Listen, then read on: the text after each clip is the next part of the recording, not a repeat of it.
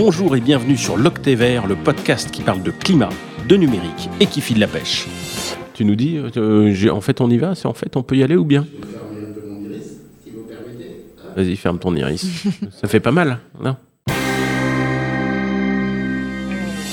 Je m'appelle Tristan Nito, ça rime avec Je cherche un boulot et ça n'est pas un hasard.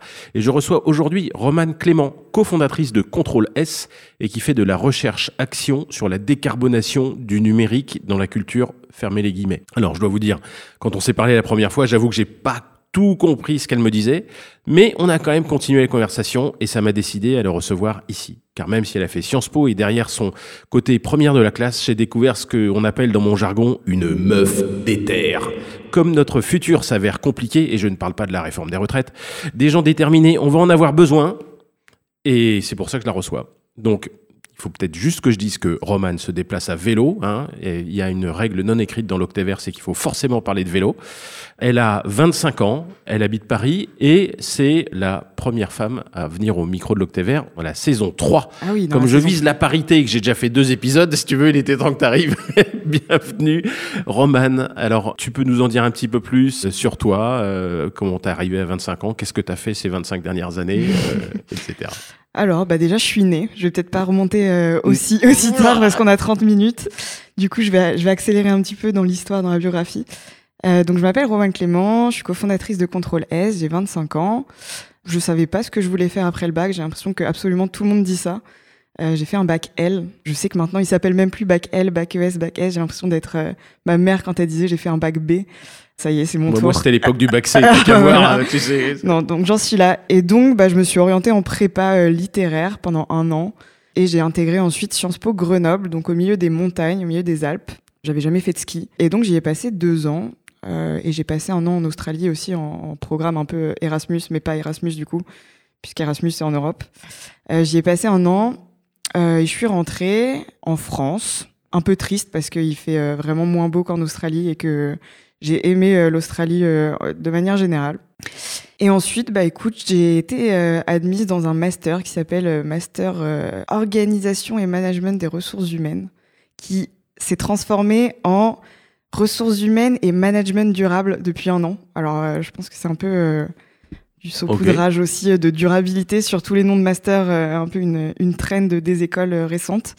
Mais donc, j'ai intégré ce master et euh, je m'y suis sentie. Et il euh, était où celui-là? Il était à Sciences Po Paris. Paris, d'accord. Ouais, j'ai upgradé. euh, je suis Ah, passée, au, carrément, je attends. suis euh, passée au plan premium. C'est ça, mais je, je- je sens un peu de dédain pour la province, là. euh, Non oh non, oh là là, Je non, surtout pas. Euh, Non, mais ouais, j'ai- c'est quand J'ai même, oublié de préciser que j'ai fait euh, tout mon lycée euh, et, et toute mon enfance en Normandie, euh, à Évreux, qui est à une heure de Paris, euh, qui est une petite ville, euh, ma foi, euh, très sympathique, avec une belle cathédrale si vous voulez y passer. Absolument, j'y vais euh, de temps en temps. Ah, c'est vrai? Ah oui, c'est vrai, on en avait parlé.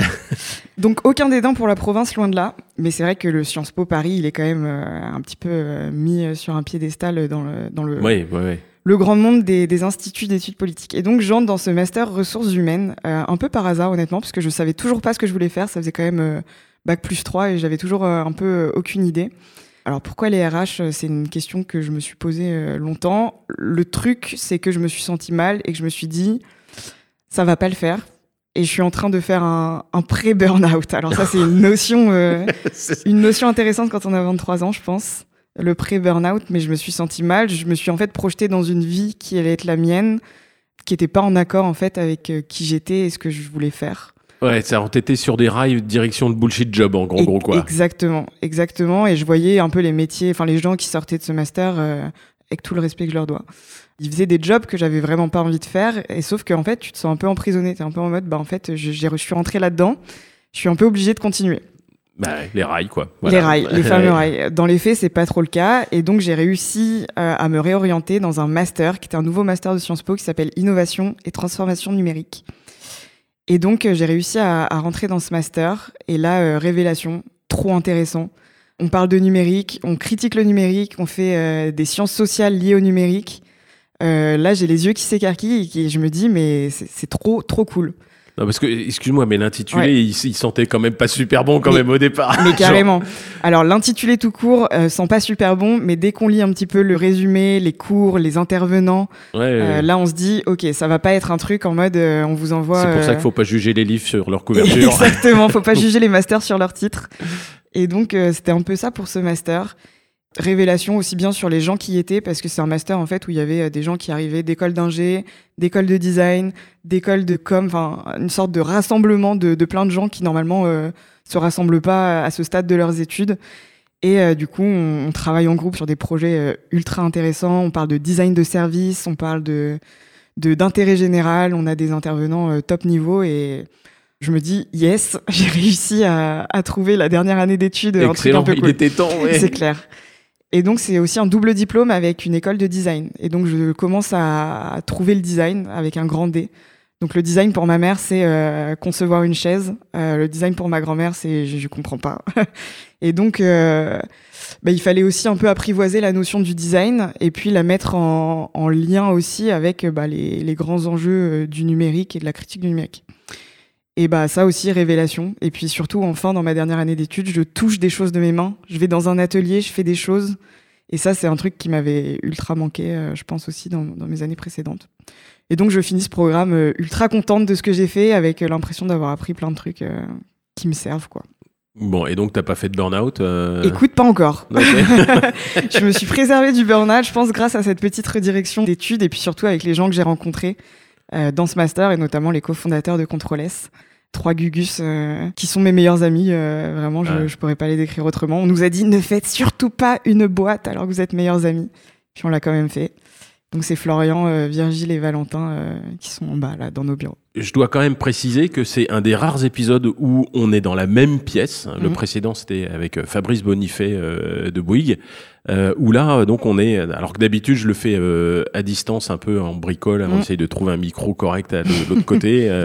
et là non, on s'est déplacé chez Control S dans le 11e arrondissement de Paris. À vélo, forcément. Je vous ai vu arriver euh, mais, avec vos casques. Et euh, oui, euh, carrément, carrément, avec l'ami Bilouk qui fait le montage audio. Voilà. On est ravis de vous recevoir, en tout cas, dans nos magnifiques bureaux du... qui sont les anciens bureaux de Radio Nova. Donc ça boucle la boucle un peu du, voilà. du podcast, ça. de la fréquence radio. Bon, on va quand même parler un peu euh, écologie, crise climatique. T'as eu une prise de conscience ou t'es tombée dedans quand t'étais petite euh, parce que t'es jeune en fait? Bah, C'est une, une, super question et c'est vrai que quand j'ai un peu euh, réfléchi à ça, je me suis dit, j'ai pas un moment où je me suis dit, ok, c'est la merde.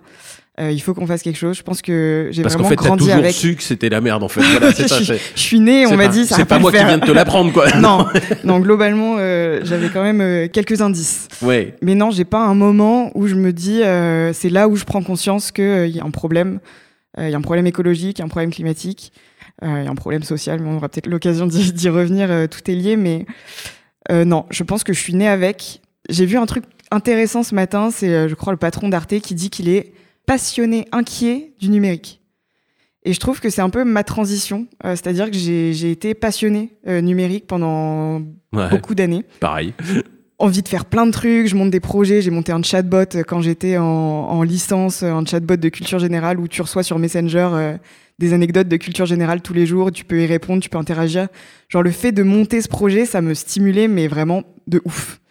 Et je suis passée vraiment de se passionner à commencé à avoir les enjeux climatiques qui arrivent dans mon cursus scolaire aussi, euh, dans les écoles, notamment à Sciences Po, où ça commence quand même à, transparaître, à être traduit dans pas mal des, cours.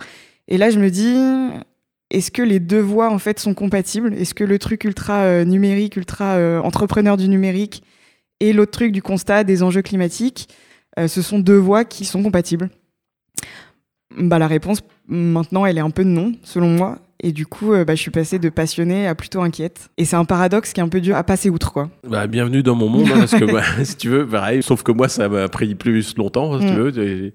J'ai commencé à programmer à 14 ans et puis euh, bah, c'est en 2016 que j'ai sorti un livre euh, qui s'appelle euh, Surveillance à propos des données personnelles en disant ouais. putain mais en fait ça mène où où va la démocratie quand on sait tout sur les citoyens et qu'on arrive à les influencer mm. Donc oui, euh, passionné, euh, mais euh, il y a un peu dark side of the digital, quoi. et ça, je, je, te parle de data, mm. mais après, c'est arriver aussi sur euh, tout le reste. Est-ce que- est-ce qu'on aura un numérique sur le long terme? Mm. C'est déjà la question qui tue, quoi. Mm. Parce qu'on peut pas continuer à piocher euh, des mines euh, comme ça et à faire des smartphones qu'on jette tous les 23 mois euh, bah, sous prétexte qu'ils sont trop lents. Mais non, ils ont pas ralenti hein, Mm. vos smartphones. hein. C'est juste qu'on met des applis plus lourdes qui sont pas mieux, mais Mm. qui sont plus lourdes dessus. c'est la mouise. Et puis, et puis toute la problématique climatique, évidemment. Est-ce qu'on aura, je sais pas, bah, on, on le voit cette année, des centrales nucléaires euh, qu'on n'arrive pas à refroidir quand il y a des moments de sécheresse, quoi. Mm. Si on continue à augmenter la consommation électrique, il y a des moments où les courbes se croisent, quoi. Tu peux pas continuer à produire toujours plus d'électricité et avoir toujours plus de sécheresse qui empêche de refroidir euh, les centrales. Puis il y a ce truc de paradoxe enfin, qui, est- qui est hyper présent, mais tu vois, enfin, je, je vois, on a une salle où il y a quand même beaucoup de matériel technologique là, et on est en mode, mais t'es de gauche et écolo, et t'as un iPhone, et tu sais, t'es es dans ce paradoxe permanent où on te le fait remarquer, et t'es un peu en mode, bah oui, mais toi t'es de droite et tu prends tes cinq semaines de congés payés, du coup, euh, enfin, le paradoxe, il est, il est partout, il est tout le temps, et, et il faut réussir à composer avec en essayant d'être le plus aligné avec soi-même, je pense. Ouais, et en plus, euh, pour moi, il y a que- quelque chose de fondamental qu'il faut rappeler, c'est qu'on est en transition. Mm. Et une transition, tu pars d'un point A à un- et tu vas à un point B, et ça prend du temps. Mm. Et tu changes en fait euh, petit à petit, et, et l'idée c'est de se mettre de plus en plus en cohérence et de s'approcher de plus en plus euh, du truc. Donc euh, moi, je pourrais pas me passer de mon smartphone, Mm. euh, objectivement. Enfin, c'est vraiment Mm. mon doudou, ma tétine, quoi. Je suis conscient de l'impact qu'il a, et donc j'essaye de le garder euh, le plus longtemps possible. Pour euh, bah, limiter. euh, et donc je prends euh, un smartphone qui est euh, étanche et dont le logiciel est euh, maintenu euh, longtemps, Mm. et euh, je vais le garder longtemps. Et donc euh, dans cinq ans, euh, ce smartphone il sera toujours euh, utilisé. Éventuellement, ça sera par un de mes enfants. euh, Mm. Mais je le fais durer, je vais Ouais. pas le jeter au bout de deux ans comme c'est le cas en moyenne. Bah ça, je pense que c'est un de mes plus gros euh, combats personnels de faire durer mon iPhone euh, 6S euh, qui date de 2017, qui était acheté euh, déjà d'occasion euh, à ce moment-là. Mais en fait, depuis le lycée, je répare les iPhones de tout le monde. J'ai acheté mon petit kit de tournevis. Et c'est vrai, je, euh, je remplace les pièces. Lui, c'est un peu un warrior là. Euh, Je sais pas si tu vois, j'ai un, un aimant sous mon appareil photo qui joue le rôle de stabilisateur euh, d'appareil photo en fait. Parce que là, le module appareil photo euh, n'a plus de stabilisateur et j'ai vu qu'on pouvait mettre un aimant dans sa coque. Et en fait, ça y est, les images sont stables à nouveau. C'est plein, de, plein de petits trucs comme ça. Mais ouais, ce téléphone, j'en ai changé euh, la batterie deux fois, euh, l'écran au moins trois. Et j'essaie vraiment de le faire durer au max et puis surtout de faire profiter à tous de mes compétences acquises en réparation de téléphone. Ah putain, j'adore. Ouais. Attendez, on va refaire l'intro. je vous présente Romane, une meuf d'éther qui aide les iPhones. Bon, donc voilà, ça c'est le genre de truc effectivement que tu fais euh, au quotidien. euh, Ah enfin voilà, c'est. C'est trop intéressant et même, enfin, t'as envie d'aller plus loin quand c'est plus changer des pièces. J'avais envie d'acheter le, le module qui te permet de faire de la micro-soudure sur la carte mère quand euh, le problème n'est pas une pièce mais euh, un dysfonctionnement de la carte mère.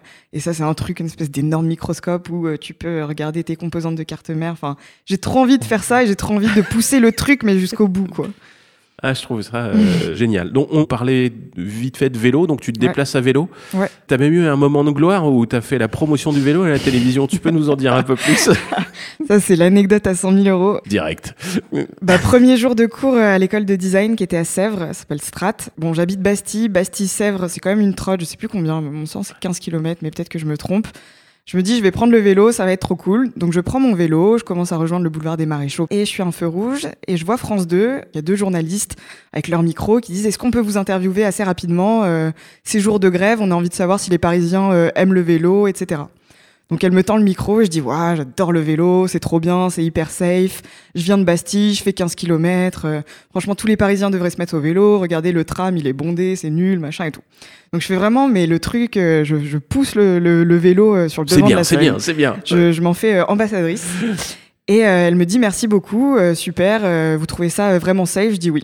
Je fais 100 mètres et là, je, mais je m'explose. Tu sais, le fameux euh, quand tu veux prendre un trottoir et que tu le prends pas assez parallèle. Ouais, ouais, ouais, Et du coup, bah, t'as la roue qui flanche sur le côté, le, le fameux vraiment, le, je pense la chute euh, de vélo de base. Et donc je tombe, mais vraiment euh, le vol plané, je me fais super mal. Il y a 15 personnes qui appellent les pompiers en même temps parce qu'ils sont dans le tram à l'arrêt devant lequel je me suis donné en spectacle. Euh, et donc il y a les pompiers qui arrivent et en fait je vois France 2 qui a encore sa caméra braquée sur moi et je me dis oh non ils vont faire un plan euh, noir et blanc euh, la jeune cycliste ne s'en relèvera pas, un truc comme ça. Et je me voyais déjà être la risée de tout Twitter sur, sur ce plan-là. Bon, ils ont eu le bon goût de ne pas publier cette partie de l'interview. Mais j'ai retrouvé la première partie et, et j'étais très enthousiaste et je l'ai pu été pendant très longtemps après pour le vélo. Je l'ai Ah pas, ouais? je l'ai pas repris pendant six mois, je pense. Ah. C'était traumatisme. J'avais l'impression que j'allais me prendre tous les trottoirs à chaque fois. Et puis j'ai réenfourché euh, petit à petit et maintenant je fais vraiment tous mes déplacements. Ouais, les euh, deux dernières fois où je suis tombé, c'était un truc comme ça. Une Ouais. fois, c'était une ornière, mais tu vois, le même problème Mm. en randonnée en Bretagne. Et euh, la dernière fois, euh, c'était en Normandie. Un trottoir pris un peu trop Oh. de traviole. J'ai Mais fait t'as un que ça roulé-boulé. t'arriver tout le temps en plus. ah c'est- mais bon, ça y est, je, je suis remise et, et je fais mes, mes déplacements avec le, le Rock Rider euh, 97 de ma mère. Ah la vache Ouais, Dans, dans la le vache. vintage Et, et tout à l'heure, je te disais, euh, pour moi, c'est important d'avoir un vélo un peu nul parce que je trouve que ce qui fait vraiment le vélo, c'est de pouvoir le, le mettre sur n'importe quelle barrière dans Paris, ne pas se dire euh, il va être volé cette nuit parce que vraiment, personne n'en veut de celui-là. Désolé maman, mais ton vélo, personne n'en veut à Paris. Mais- mais merci d'avoir refilé le vélo quand même. ouais. le, le Rock Rider de 97. Rider de 97. Bon, on va parler boulot quand même. Ouais. Qu'est-ce que tu as fait euh, au niveau euh, professionnel, euh, donc en lien avec le numérique? Qu'est-ce que fait Control S? C'est quoi la recherche-action là? Très bonne question. Euh, bah, du coup, Control S, c'est un studio de design et d'innovation pour un numérique responsable. Donc ça, c'est un peu euh, ce qu'on ce qu'on s'est dit, comme ça qu'on présentait Control S.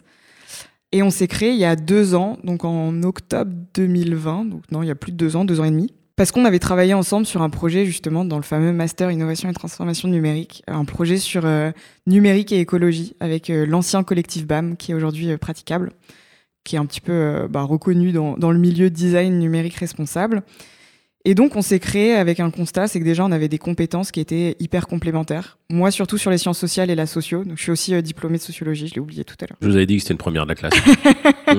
Valentin, euh, qui est euh, ingénieur de formation, et Florian, qui est pur et dur designer. Et donc, T'as cette Dream Team. un peu, un peu Dream Team. Et donc, on s'est dit qu'en fait, le numérique, s'il n'était pas pris au sens autre que purement technique, si on n'intégrait pas du coup bah, du social, de l'écologique, euh, de l'usager, bien entendu, mais pas que. Euh, aussi un contexte historique, un contexte politique de pouvoir, etc. Tu parlais tout à l'heure des données. Bah, c'est tout un nombre de choses autour du numérique qu'il faut prendre en compte. Et on trouvait que nos trois compétences nous permettaient justement d'avoir cette vision hyper euh, globale du numérique. Et donc, pour faire quoi exactement? Bah, On va travailler avec des organisations, soit des boîtes privées, soit des organisations publiques de plus en plus, soit avec des écoles d'enseignement supérieur, des incubateurs, etc., à repenser leur stratégie numérique euh, pour qu'elle soit plus soutenable. Voilà, ça c'est un peu le, le truc de base. C'est se dire, aujourd'hui, vous avez euh, des services euh, R&D, innovation euh, numérique qui vont à fond les ballons. À côté, vous avez de plus en plus d'engagement euh, RSE, de valeurs apportées euh, sociales, environnementales, etc. Sauf que les deux trucs se rencontrent pas chez vous, quoi. Vous arrivez Ouais, il y pas a même une- à... un genre de divergence. Il y, y a une qui tire d'un côté et. S'ils se parlent, ils implosent en fait, tellement c'est euh, c'est impossible de, de combiner euh, correctement euh, ces stratégies d'innovation Ouais, comment euh, est-ce que tu dis. technosolutionnistes de ouf. euh, C'est ça, ouais. Comment tu peux dire dans la même phrase euh, que euh, tu veux protéger la planète et que on va tout faire dans le métaverse, quoi, 100%, maintenant, et que donc il va falloir équiper les gens avec des casques, euh, des, de la bande passante de fou, euh, des processeurs machin. et- Exactement. Et ça, mais des boîtes qui font ça, on- enfin, il y, y en a des dizaines. Je prends toujours le même exemple. Je suis désolée, Carrefour. Mais Carrefour, c'est les premiers à avoir des valeurs RSE qui sont ultra fortes, genre le bio, la gestion des déchets, une alimentation saine, euh, les jeunes, je sais plus quoi. Si vous allez sur euh, leur site, vous avez vraiment une liste de, de 10 principes RSE qui sont musclés. Et à côté de ça, ils vont sur euh, des salons food tech pour vendre Carrefour Flash, qui est le Carrefour où tu sais, tu rentres, tu prends tes articles, tu payes euh, automatiquement sans Ah avoir à oui. scanner tes articles. Façon Amazon, en fait. Et tu ressors, ouais. Et du coup, il y a une seule personne qui est embauchée pour tout le magasin. Il y a des centaines de capteurs qui sont déployés pour que quand tu prends ton pot de confiture d'un d'un étage, ça détecte que tu as pris ce pot de confiture et que t'es pas à le scanner en fin de truc. Enfin, un peu des aberrations d'innovation comme ça où tu te dis est-ce que aujourd'hui notre modèle social et nos transitions environnementales ont besoin de ce genre de, de service en fait, de ce genre de produits euh, Carrefour Flash? Et comment vous arrivez vous en interne à, à gérer le fait que vous ayez des valeurs RSE ultra fortes et que vous poussiez ce genre de produit? Bon, ça c'est un exemple euh, que je prends souvent, mais voilà, il y a une dissonance et on essaie de leur dire le numérique doit se gérer de manière soutenable aussi bien pour l'environnement que pour vos finances en fait. Aujourd'hui, mettre 10 millions dans un projet qui peut pas exister dans un futur un peu long, c'est pas souhaitable pour vous, euh, c'est pas souhaitable pour nous, c'est souhaitable pour personne. Ouais, alors ça, ce que tu dis, c'est assez génial. J'ai vécu, euh, en l'occurrence hier soir, je rencontrais euh, le directeur du développement durable d'une très grosse société américaine. Mmh. Lui, il était directeur France. Je vais pas dire le nom parce que bon, comme je disais, je cherche un job, donc je ne vais pas les insulter direct, mais j'étais euh, sidéré que, enfin, ils, ont des engagements hyper forts, mm. euh, etc. Et à un moment, très honnêtement, il dit on a merdé parce que euh, on, s'est rendu compte que bah, l'année dernière, on a fait 20% de croissance. c'est bien, quoi, parce que bah, 20% de croissance, c'est quand même vachement bien. Par contre, comprend pas. Euh, bah, on a fait 20% de croissance sur nos émissions de carbone, quoi, et on est emmerdé. Euh, ça découple pas. Et, j'étais là, mais mais faut lui dire pour que le découplage ça existe pas. Mais tu sais, c'est l'impression d'être face à un enfant. Tu n'oses pas lui dire que le Père Noël n'existe pas et que la petite souris non plus, quoi. Et là, ben, tu dis à un capitaliste que le découplage ça existe pas. J'ai pas osé lui dire, tu vois. Mais c'était douloureux de voir un type finalement dans le déni que le découplage mm. euh, entre mm. euh, l'activité économique et les émissions n'existait pas. Mais il refusait de le voir. c'est une vraie question. C'est du déni ou c'est du cynisme selon toi? Enfin, c'est une. On s'est posé la question hier. Il le sait ou il le sait pas? Enfin... En fait, quand tu es dans le déni, tu sais, mais tu peux pas le dire. Mais tu peux pas te l'avouer. C'est trop douloureux. Mm. Et je me suis penché euh, vers ma voisine et je lui ai dit, en fait, euh, il n'a pas encore compris qu'il fallait tuer le capitalisme. Et elle me dit, je suis d'accord avec toi, mais on peut pas lui dire.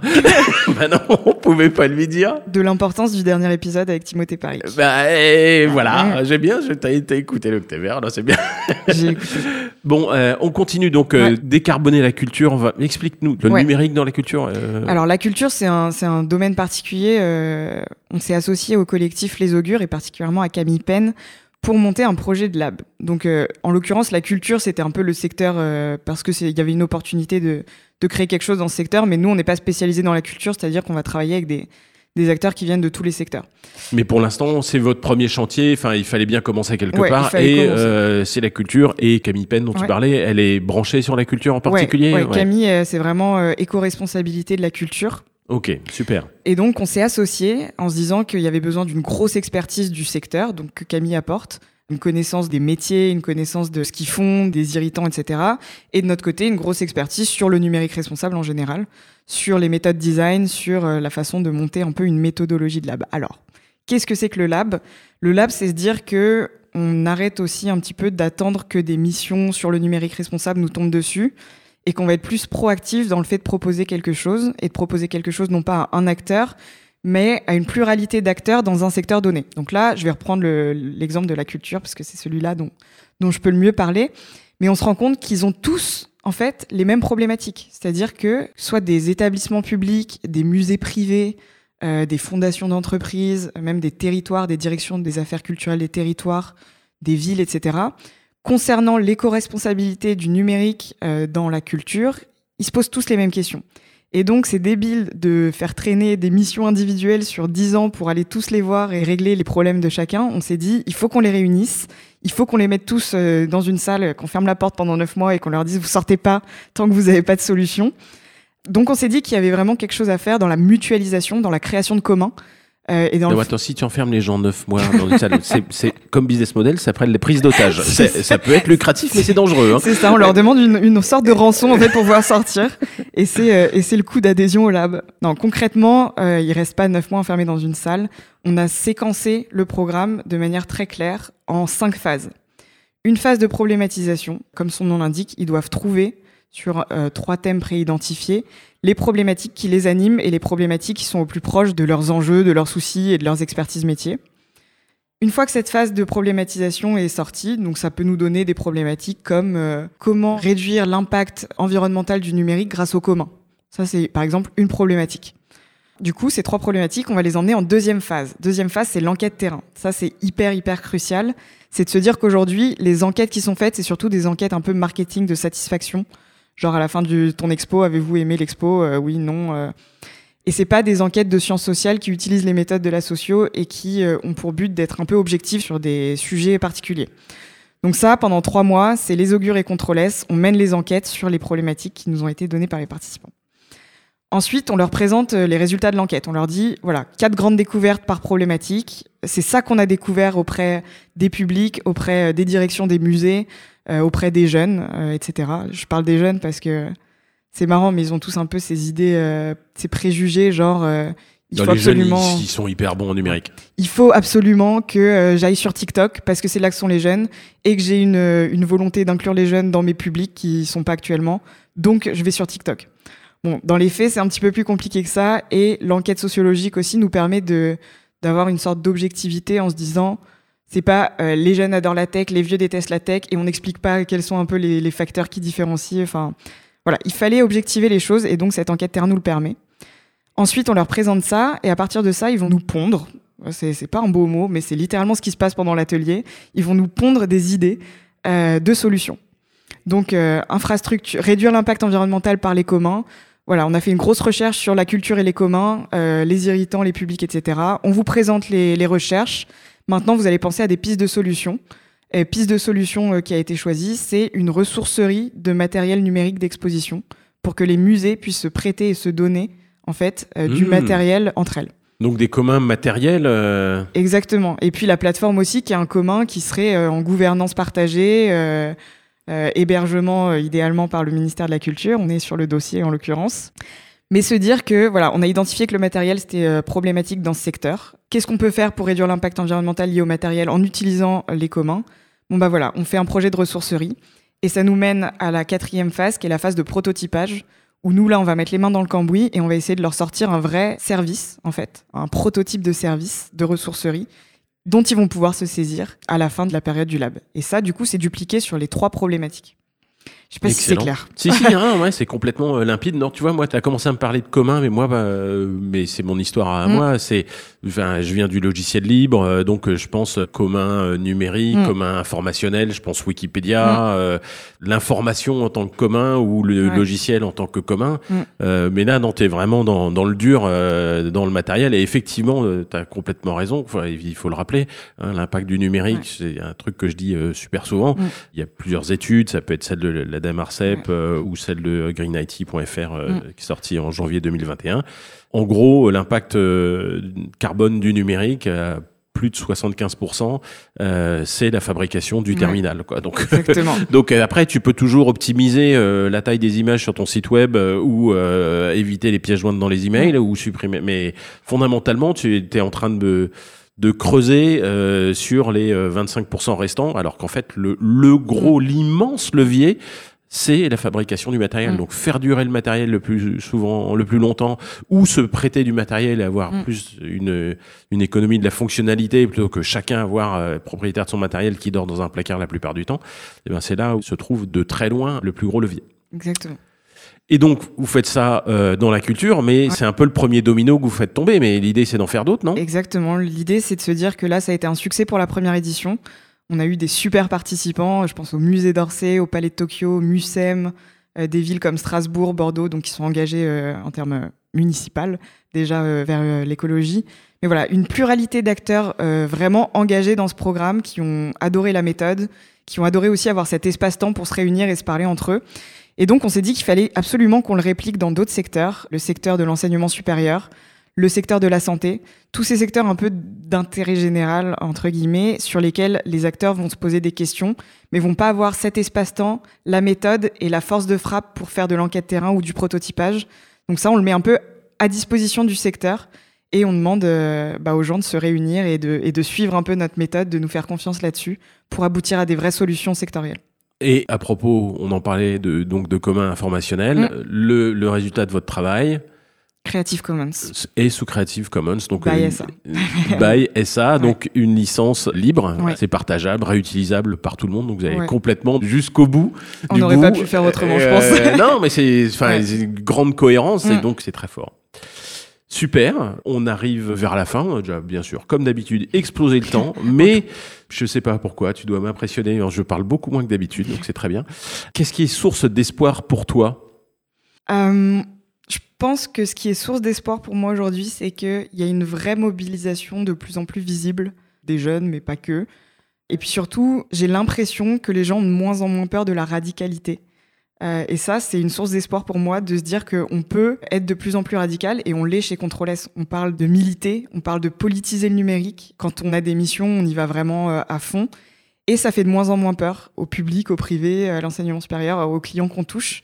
Et rappelons que la radicalité, euh, même la racine de radical, c'est justement le mot racine. Il faut attaquer le mal à la racine, c'est-à-dire euh, s'attaquer à la source du mm. problème plutôt qu'à ses conséquences, à ses symptômes, mm. et que donc euh, c'est positif la radicalité. C'est ouais, c'est cohérent avec avoir une vision vraiment écosystémique du numérique, c'est-à-dire politique, sociale, environnementale, historique, enfin vraiment capter toutes les parties prenantes et tous les, sujets autour du numérique pour pouvoir en faire quelque chose de cohérent de A à Z.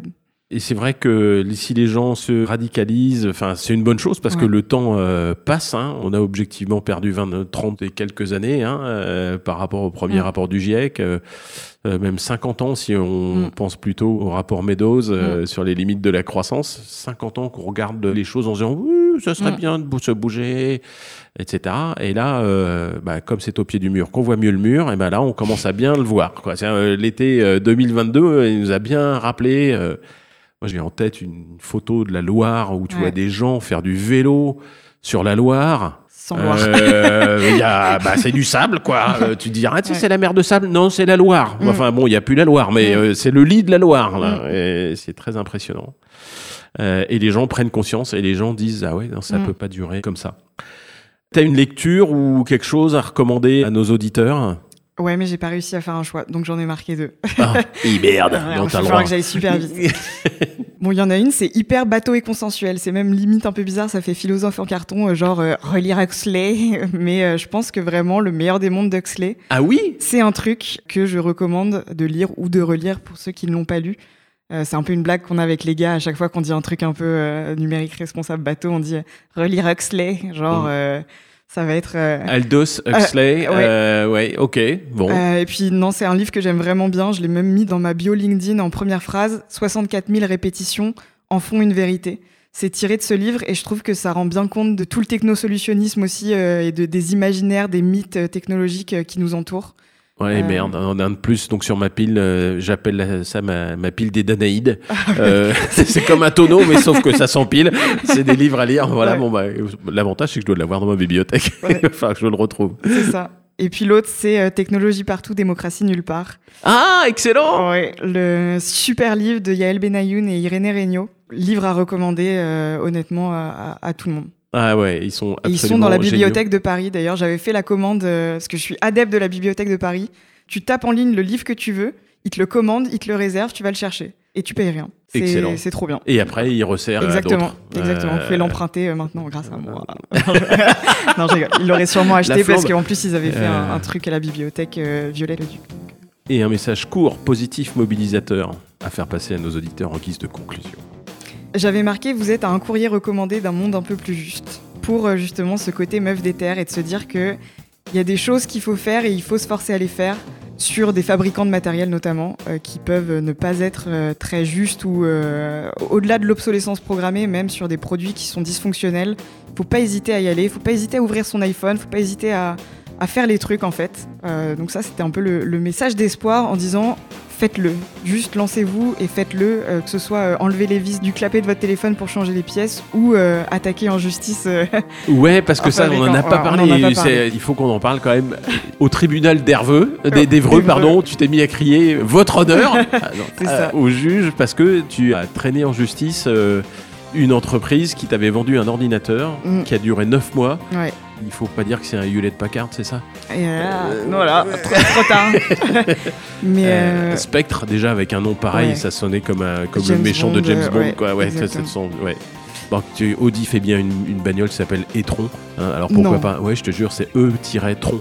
Mais c'est une, grosse, une grosse bouse électrique, ouais, absolument. Et eh bien donc euh, voilà, il y a HP qui fait des, des, ordinateurs de merde qui s'appellent Spectre. Il n'y a plus de limite. Euh, et Guidon qui a claqué au bout de 9 mois et tu te les fais rembourser parce que tu les as attaqués en justice. Exactement. Je vous avais dit que c'était une meuf d'éther. voilà la preuve. Je pense que c'était à l'époque, donc j'avais 19 ans, c'était très corrélé au facteur économique finalement. Hein. C'est-à-dire que j'avais acheté euh, The ordinateur pour le restant de mes études et le truc claque au bout de 9 mois et je suis en mode ça va pas le faire financièrement en fait là, je- je, vais ouais, pas pouvoir.